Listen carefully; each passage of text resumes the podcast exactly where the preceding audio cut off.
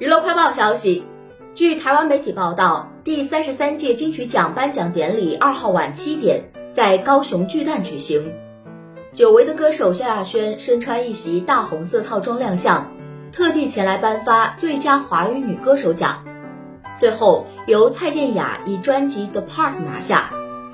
蔡健雅回忆起刚入行第一次金曲奖的时光，我曾一度想放弃音乐。但是在拿下第一座金曲奖后，我就瞬间被拯救。其实我很怕声音被遗忘，所以一直想保持对世界的热情。我唱了二十五年，希望我的音乐可以感动大家。